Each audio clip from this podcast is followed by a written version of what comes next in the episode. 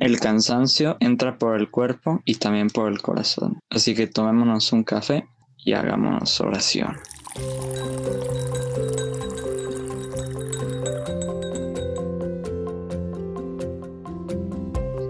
Buenos días, tardes, noches. Yo soy Luis Adrián y hoy voy a hablar en este podcast.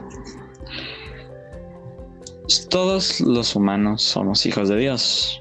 Eso es algo que en su mayoría pues sabemos y entendemos. Pero también hay que darnos cuenta de que ese hecho de ser hijos de Dios nos hace enemigos del maligno. Y aquí la pregunta es, ¿por qué somos enemigos del maligno? Porque se opone a Dios. Y al nosotros ser criaturas e hijos de Dios, estamos en contra de lo que Satanás significa.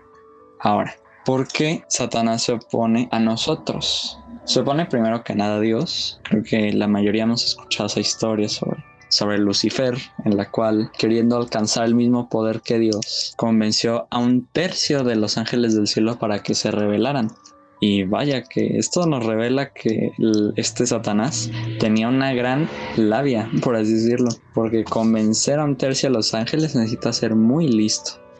Al convence a estos ángeles y se rebelan contra Dios, aunque obviamente son derrotados, es en ese punto en el que aparece San Miguel Arcángel y son desterrados todos estos ángeles del cielo.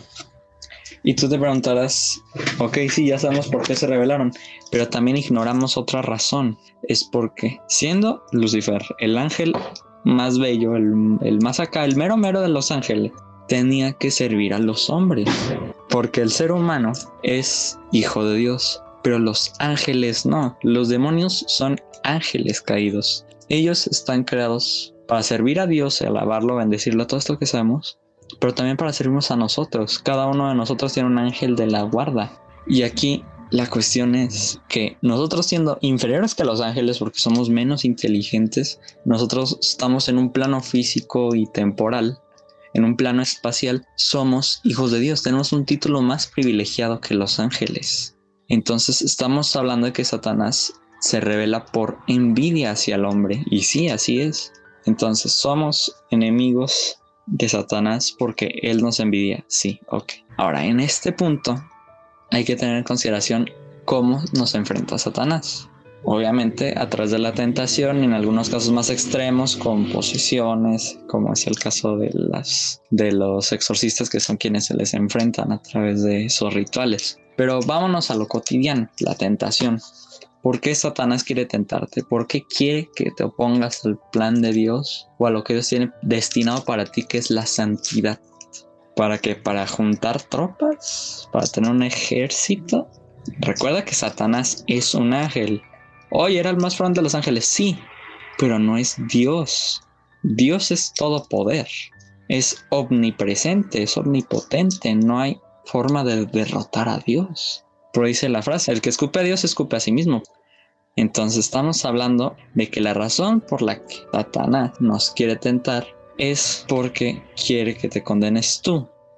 ¿y cómo le afecta eso a Dios? Dios te ama, recuerda. Imagínate la posición de un padre o madre y ves a tu hijo en una adicción o muerto. Es algo duro de procesar. Es algo muy triste. Y Dios siendo omnipresente, teniendo que presenciar cómo tú estabas destinado a la santidad, caíste en el infierno. Lo que Satanás quiere es torturar a Dios, sabiendo que Él es todo amor. Yo voy a tratar de enfrentarme a mis pecados, obviamente con gracia de, Dios. Entonces, le ruego a Dios que siempre me ayude a enfrentarme al maligno. No olvidemos que los ángeles son seres superiores a nosotros. Tienen un título menos, menos privilegiado, pero sí siguen siendo superiores a nosotros. Así es que yo le ruego a Dios, y es lo que todos deberíamos hacer, rogarle a Dios por su gran ayuda para enfrentarnos a Lucifer. La iglesia se divide en tres, iglesia triunfante, iglesia purgante e iglesia peregrina o militante. Militante es de militar. Y no estoy hablando de que tengamos que hacer una cruzada como la Edad Media o que tengamos que tomar las armas necesariamente. enfrentarse al mal empieza también con uno mismo, venciendo a la tentación, resistiendo. La tentación es cortar de tajo. No hay que negociar con la tentación, hay que negociar con el diablo. Es no y punto. Ya después el concepto militar se puede expandir a enfrentarse a las injusticias, pero hay que empezar por uno mismo. Y ser soldado de Dios, porque al ser hijos también somos sus soldados, es cosa de todos los días. El mal nunca descansa. El único punto en el que te va a dejar en paz es si después de tu muerte estás o en el purgatorio o en el cielo, porque afuera de allí ya no te puede tocar el maligno. Mucha gente se escandaliza con los exorcismos, que es algo que mencioné anteriormente.